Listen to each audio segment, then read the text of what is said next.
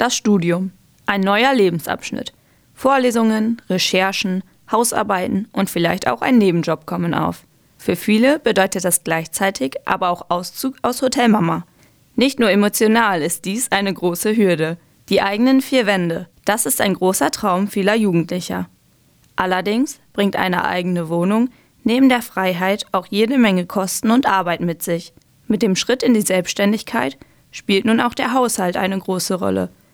Welche neuen Herausforderungen stellen sich jetzt den jungen Erwachsenen? Also die Klassiker halt, ne? Einkaufen, putzen. Und die Küche sauber halten, Abwasch machen. Die Wäsche selber waschen. Saugen. Spülen. Klar, nimmt das schon Zeit in Anspruch. So eine Stunde sollte man wohl immer investieren. Wir wechseln uns immer ab. Das heißt, alle drei Wochen muss ich mal die ganze Wohnung putzen.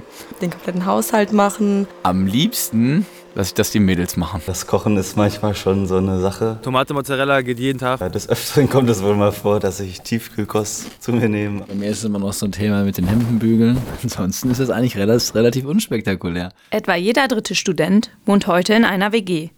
Damit ist diese Art zu wohnen die beliebteste unter Studierenden. Zu Beginn gleicht alles dem Motto raus von zu Haus. Doch die meisten erinnern sich gerne an die gebügelte Wäsche und den vollen Kühlschrank zurück heißt es deswegen für die Volljährigen nach dem Studium Welcome back Hotel Mama? Klar, Semesterferien, wenn man mal nach Hause fährt zu Mutti, ist, natürlich freut man sich, Kühlschrank ist voll, die besten Sachen, aber auf keinen Fall.